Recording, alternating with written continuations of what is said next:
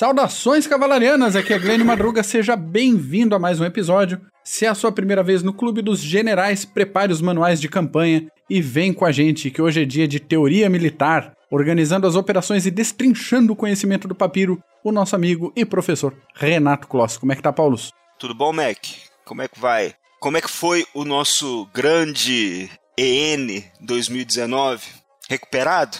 Pois é, descansando agora. Não, para quem acompanhou aí um pouco da, da nossa atividade nas redes, da nossa falta de atividade aqui no feed, semana passada não teve episódio porque aqui em Florianópolis, antiga Nossa Senhora do Desterro, Isso. aconteceu o encontro nacional do Clube dos Generais e eu era um dos organizadores. Então ficou meio complicado. A gente até tentou fazer uma agenda para gravar aqui, mas realmente ficou, ficou difícil para produzir conteúdo. Então, como você, nosso amigo ouvinte, sabe, a gente tem uma tradição no Clube dos Generais de mais de 20 anos de nos tratarmos pelos nomes de grandes generais, comandantes, líderes políticos da, da história militar. E a gente teve a presença aqui de, de pelos nicks, pelas homenagens de Churchill, Zukov, Schulz. Strash. Strash ficou aqui em casa, o Strash. E ficou na, junto com a pousada com o pessoal e ficou aqui em casa na, na descompressão. Wolfgang Lutz. É, a gente teve a presença de, de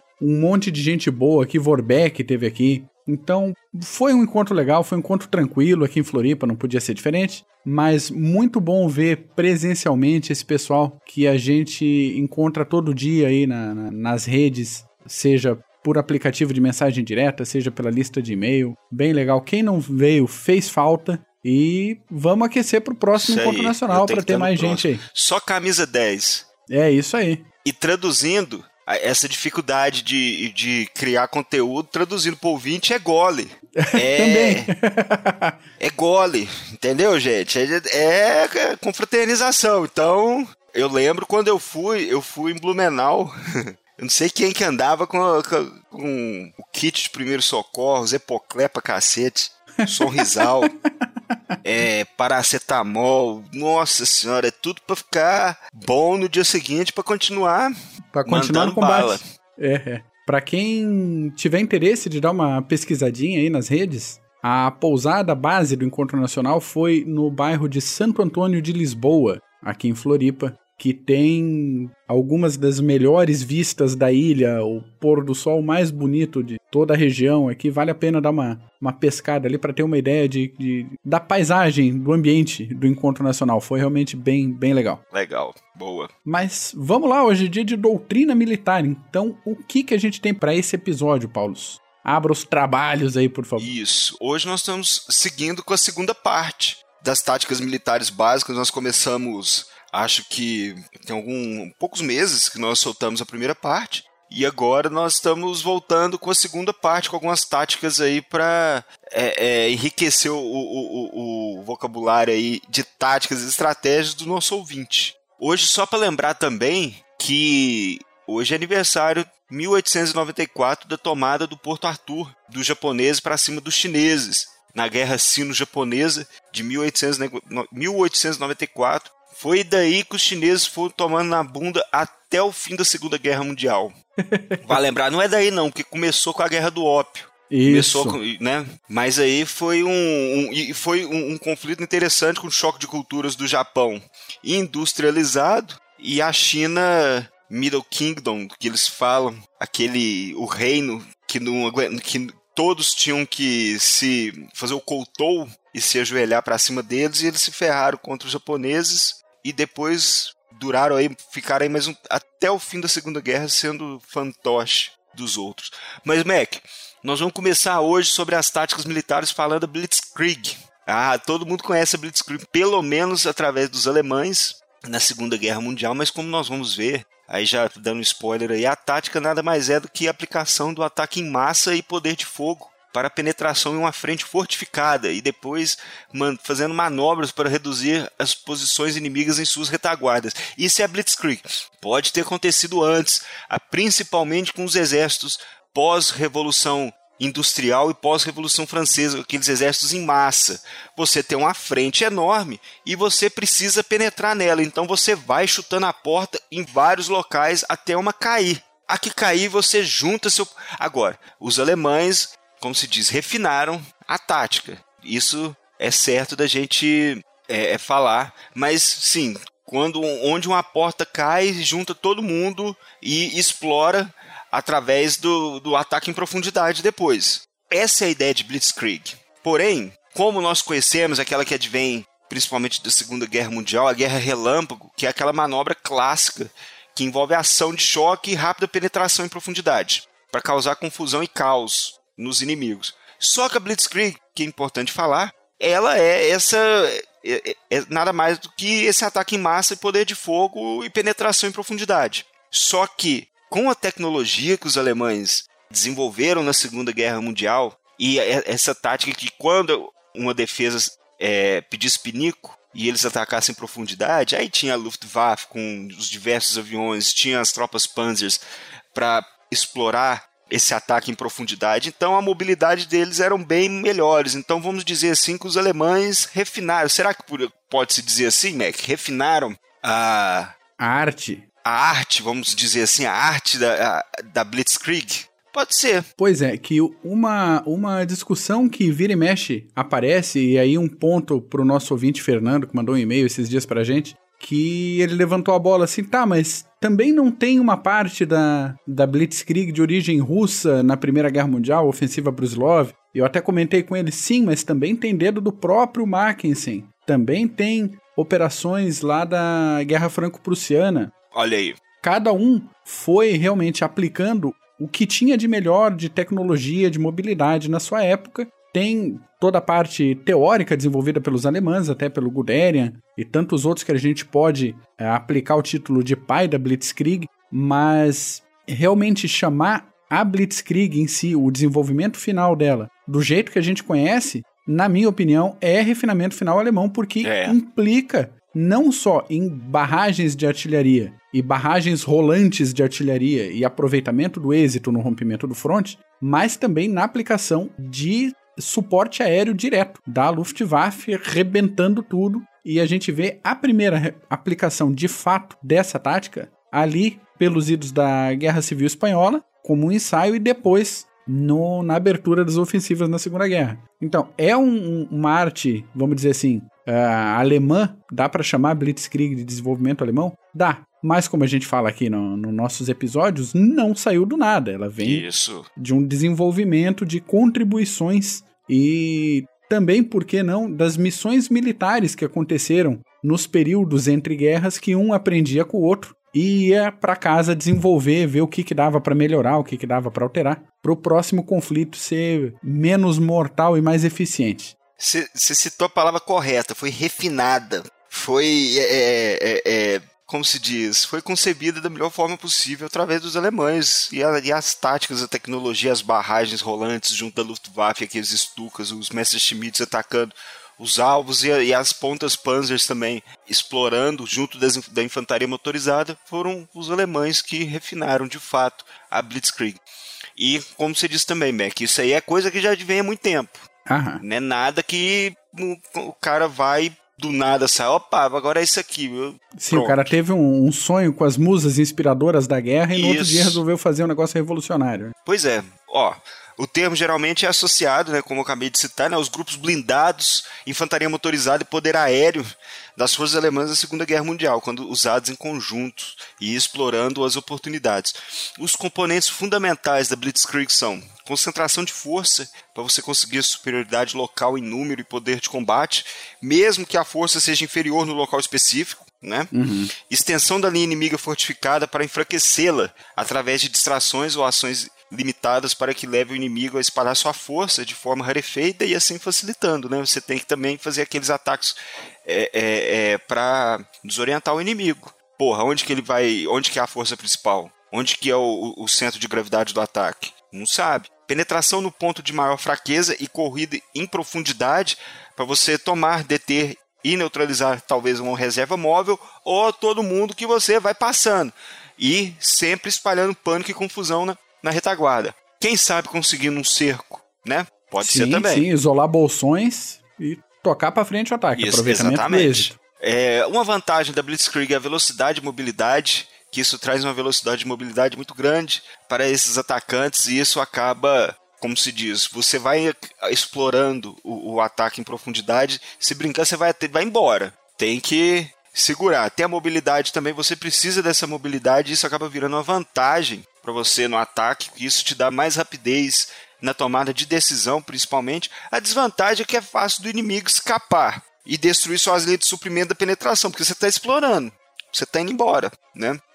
Então, os exemplos principais a gente tem Polônia, França, 1940, 1939 Polônia, é, Países Baixos, 1940, então é só ver o começo das campanhas da Segunda Guerra Mundial. É isso aí. Né? Aí é depois pro ouvinte explorar. Outra tática que nós vamos citar é o ataque surpresa, e nisso eu vou, vou, vou citar nosso grande Basil Little Heart.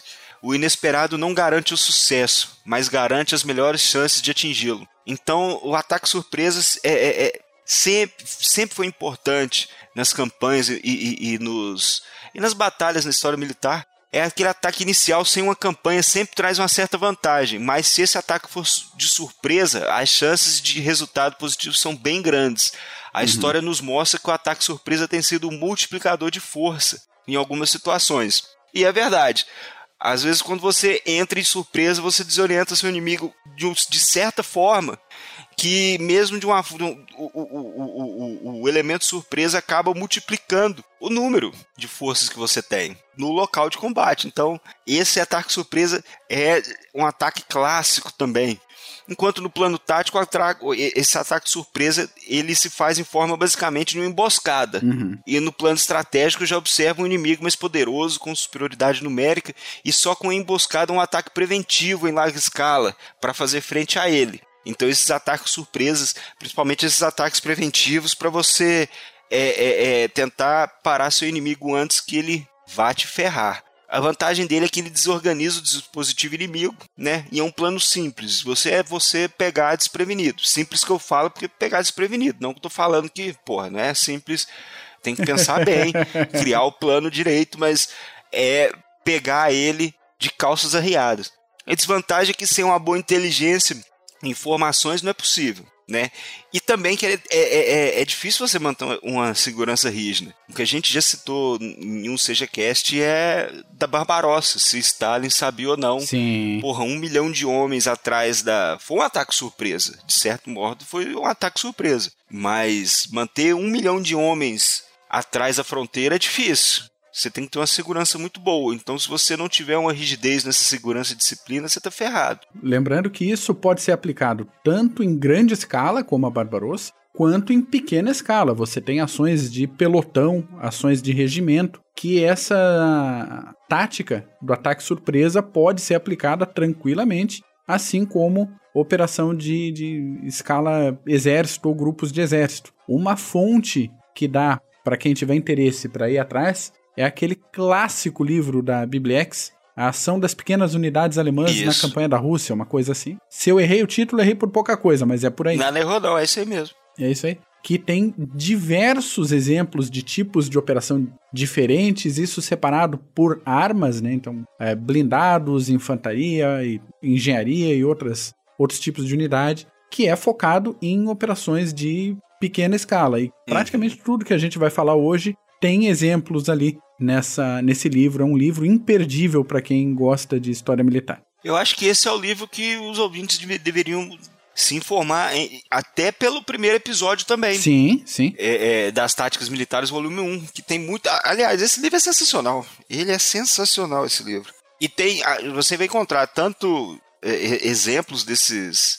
É, do caso que nós estamos falando do ataque surpresa, mas também dos outros, das outras táticas também exemplos da tática, é, é, tática surpresa que nós já citamos, seja a da Floresta, Batalha da Floresta de Otoburgo, tem também Guerra dos Seis Dias, Pearl Harbor, que os japoneses sapecaram um ataque. O ataque, olha, foi uma tática excelente, mas em termos estratégicos foi uma bosta, porque é, é porque é atraiu os Estados Unidos com poderio, um poderio militar bem maior. Agora, foi uma tática, em, em, termos, em termos de táticas, foi excelente. Pegaram todo mundo desprevenido lá. A organização do Mitsu Fushida foi um negócio artístico. É. Triste foi um ano, e, um ano e poucos meses depois, tá a base Pearl Harbor para os japoneses está lá, cheio de porta-aviões.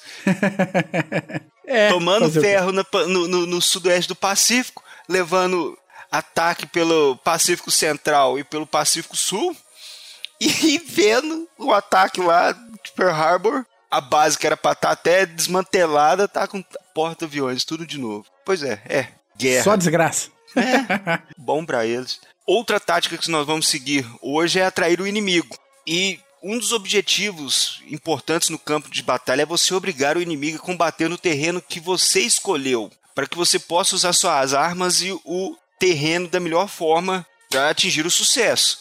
Então, geralmente você atrai o inimigo para um, vamos supor, um, um campo onde você possa derrotar ele mais facilmente. Então, exemplos, existem vários exemplos. Hastings, que nós já citamos aí no CGCast, Ratim também nas Cruzadas. Eita, tem Napoleão na Rússia em 1812 também. Só terra arrasada, trazendo inimigo, trazendo inimigo para depois dar um couro nele. Bom, como que se consegue isso? Através de manobras, combinação de ataques estratégicos e defesa tática, ou atraindo o inimigo para um bolsão de abate, como a retirada simulada, por exemplo. Retirada simulada, vale lembrar que é uma das táticas antigas no campo de batalha e sempre tem um Zé Ruela para ir, ir debandada para atacar o inimigo que ele acha que tá, tá nas últimas. Hoje nós vamos acabar com tudo. Aí vai atrás do inimigo e depois se ferra completamente. E exemplos, são inúmeros exemplos no, nos campos de batalha de é, é, atrair o inimigo ou dessa falsa retirada. Você atrai ele para um, um terreno onde seja onde você talvez esteja numa parte mais elevada, naquelas batalhas antigas você cobria esse inimigo com flechas num campo já pré-estabelecido. É uma tática antiga, antiga, antiga, antiga. E que continua funcionando muito bem até hoje, obrigado. É antiga e, e, e é aquelas táticas históricas, né, que não vão mudar nunca. É clássico por isso mesmo, porque é atemporal. Não importa isso. a tecnologia que você tenha na época, isso vai continuar funcionando. Vai continuar. A, a, a, o, o, o, núcleo da, da, dessas estratégias sempre ocorreu e vai continuar ocorrendo. São daquelas que não, não muda. Com tecnologia, sem tecnologia, sempre, sempre vai ocorrer no campo de batalha. Agora tem um, uma tática aí que eu queria mandar um abraço aí para Joseph Stalin, que ele que a gente tem que ficar evitando falar palavrão, né? Então, porque ataque em massa, é, a gente remete muito àquele, aos, aos ataques soviéticos, principalmente no, no, no, período de 1941, da Barbarossa. Na verdade, não de 1941. Acho que ataque em massa foi em toda a Segunda Guerra é. em relação aos russos. É, tem até uma frasezinha, coitado, porra, do Joseph Stalin. Quantidade tem sua qualidade em si mesmo. Não dá para dizer que ele estava completamente errado, né? É, é verdade. Qu quantidade tem sua qualidade em si mesmo. Bom, sua prioridade numérica pode se revelar decisiva no campo de batalha, pois só o puro peso dos números pode esmagar o inimigo. No plano tático, a superioridade local em número é, é uma efetiva concentração de força crucial à proporção necessária para superar locais defendidos. É, uma situação que é óbvia é, for, é forçar e aumentar o núcleo de suas forças profissionais e semi-profissionais com grande número de conscritos e auxiliares para você inchar. Vai cozinheiro, vai todo mundo para o ataque. E usar essa força para subjugar o inimigo apenas pelos números. Pô, quantos relatos que a gente tem só da Barbarossa, daqueles. Pô, vai ler Poucarel, Guderian, esses caras aí cita bem do, daquelas ondas de ataques, quatro, cinco ondas de ataque seguida. Ataque de. Nem arma o Ivan tinha, não é não, Mac?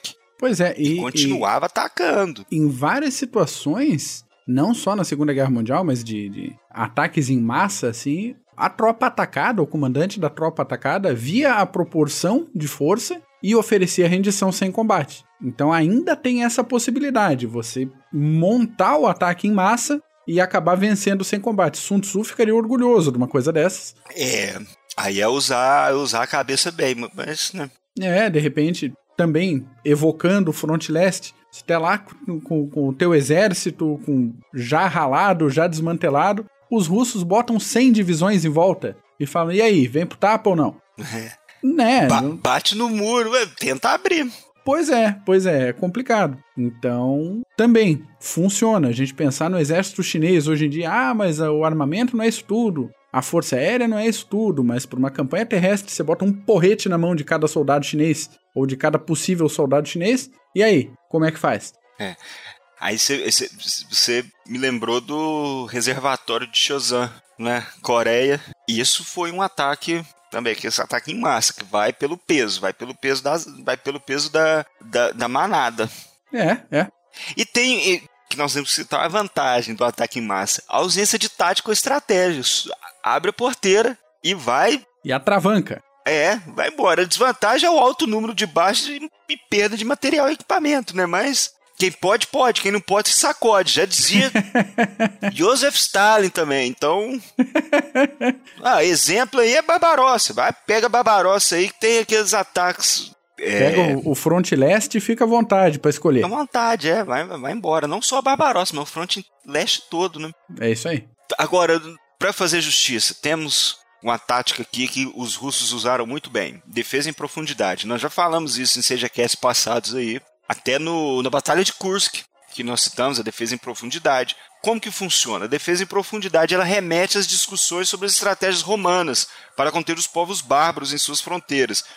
O equilíbrio dessas disposições de tropas ele mudou, de uma ênfase na localização preventiva ao longo da fronteira para um quadro mais amplo, consistindo de unidades de fronteiras apoiadas por guarnições no interior das cidades com significativo poder de comunicação, que isso dava uma comunicação mais rápida e para as tropas cobrirem esses espaços. O alto grau de mobilidade também dava força, no caso dos romanos naquela época, junto dessas cidades, era importante até para recuar e atacar na hora certa, né? E para ir no auxílio. A situação você, poxa, defesa em profundidade geralmente é você procurar atrasar em vez de impedir o avanço do invasor. Você acaba ganhando tempo e causando baixas adicionais à medida que você vai cedendo espaço. É o, o famoso trocar espaço por tempo. Isso. Você não foge, você não faz uma debandada, mas você faz escalas e camadas de defesa, enquanto uma está no atrito, as de trás vão preparando as camadas de defesa. Quando a que está no atrito cede terreno,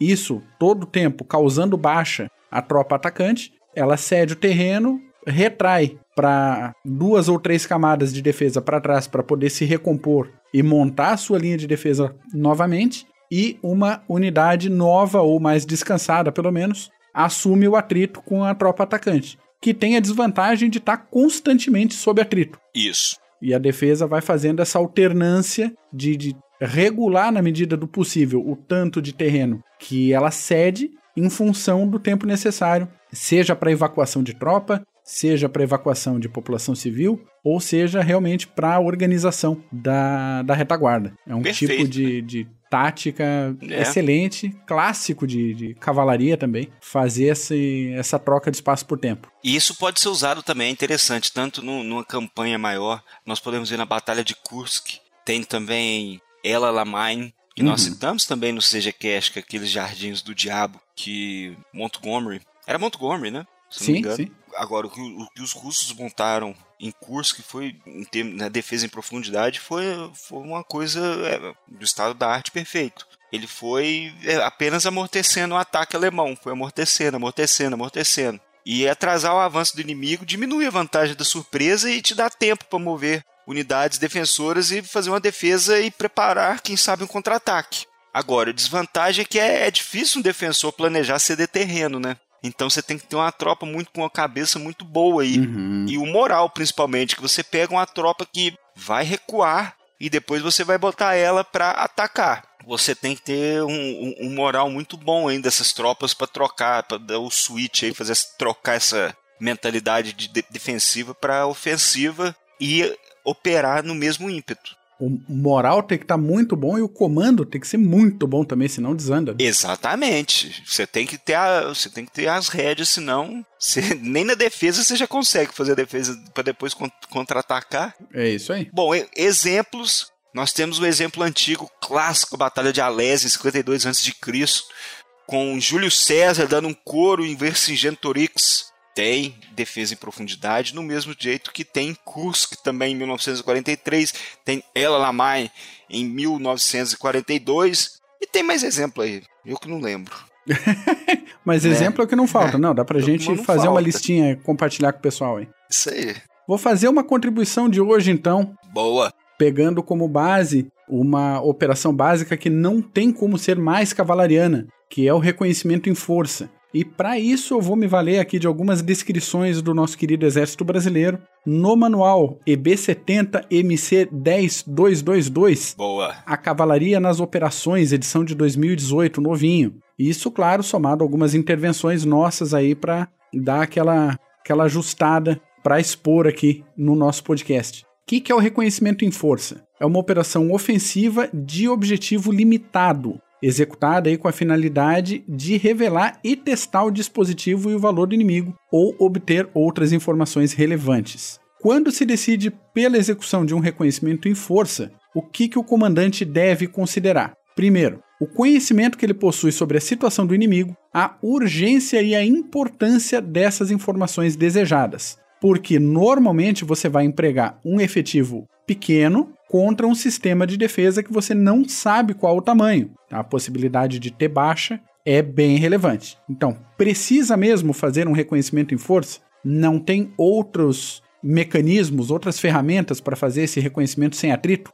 Isso é de se analisar. Segundo, a eficiência, a rapidez e a disponibilidade de outros órgãos de busca. Mesmo não sendo tão eficiente, dá para evitar esse atrito? Novamente, a gente tem que sempre avaliar o, o custo da operação. Isso. Terceiro, se a realização do reconhecimento em força pode comprometer o sigilo das operações do escalão atacante ou de seu escalão superior. Quem faz um atrito não denuncia só a posição do inimigo, denuncia a própria posição. Aquele esquema em escala individual. À noite, um tiro traçante denuncia a posição de todo mundo, principalmente de quem atira. Né? E por último, a possibilidade de se arriscar aí um engajamento decisivo com o inimigo. Se o sistema de defesa está bem elaborado, você manda uma tropa para reconhecimento em força, de repente rola um, um, uma situação em que ele não pode desengajar e aí a possibilidade é de, de, de, desastre é altíssima. Se a situação do inimigo precisa ser esclarecida numa frente muito grande, o reconhecimento em força pode ser realizado por meio de ações ofensivas em pontos muito bem selecionados.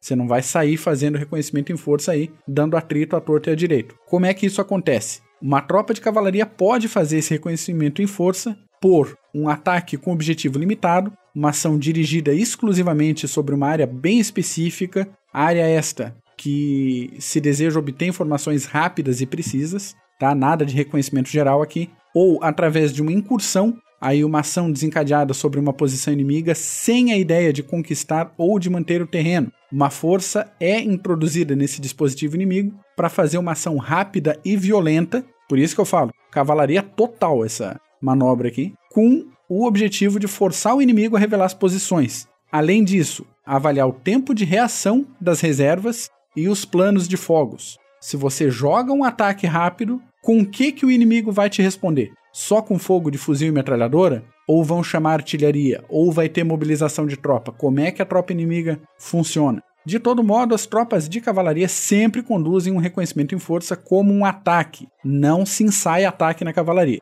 Isso evitando, de qualquer forma, o engajamento decisivo. Morde e sai. Deve-se, para isso, ficar em condições de explorar o êxito da ação, se isso vier ao caso, aproveitando de qualquer momento qualquer vulnerabilidade inimiga que seja revelada por meio do reconhecimento em força. Ou seja, você joga uma tropa para fazer esse reconhecimento, bate na tropa, se ceder, a tropa atacante, por mais que seja um efetivo relativamente pequeno, tem que ter condições de fazer o aproveitamento do êxito. Rompeu aquilo ali, tem como cercar, tem como aniquilar aquele efetivo? Tem. Se a tropa de, do reconhecimento em força for maior, tem como abrir um front, de repente fazer, explorar mais terreno? Isso tudo tá na mão do comandante da operação. A tropa mais apta para fazer esse tipo de operação é a cavalaria blindada. Isso em função da mobilidade tática, ação de choque e capacidade de combate cavalaria blindada, carros de combate pesados, isso. Abrams, Leopard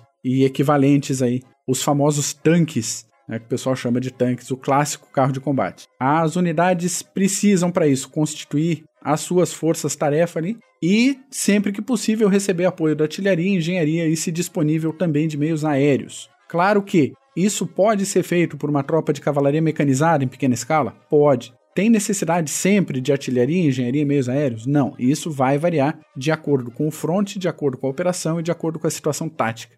A tropa que sofre esse tipo de ação, e agora a gente se colocando na em quem vai levar a pancada, tem que avaliar rapidamente todas as variantes. Qual o efetivo que está atacando? Quais os meios empregados no reconhecimento em força? Vale a pena retornar fogo e denunciar a posição de tropa? De repente o povo está bem entrincheirado ali e consegue fazer, consegue ficar no terreno e não denunciar a posição. Isso pensando no reconhecimento em força em escala menor. Tem como isso ser feito sem denunciar a posição? Outra coisa importante é a disciplina da tropa atacada. A gente acabou de falar isso para outra situação. Se o comandante não tem domínio de tropa ou se a situação psicológica dos militares não tiver absolutamente sob controle, um único soldado empolgado pode retornar fogo e estragar toda uma situação pensada pelo comandante, isso resultando em alguns mortos e feridos ou até no rompimento completo do sistema defensivo por um sujeito que ficou nervoso e destravou o fuzil e resolveu sentar o dedo no, num blindado só por desespero, mesmo sabendo que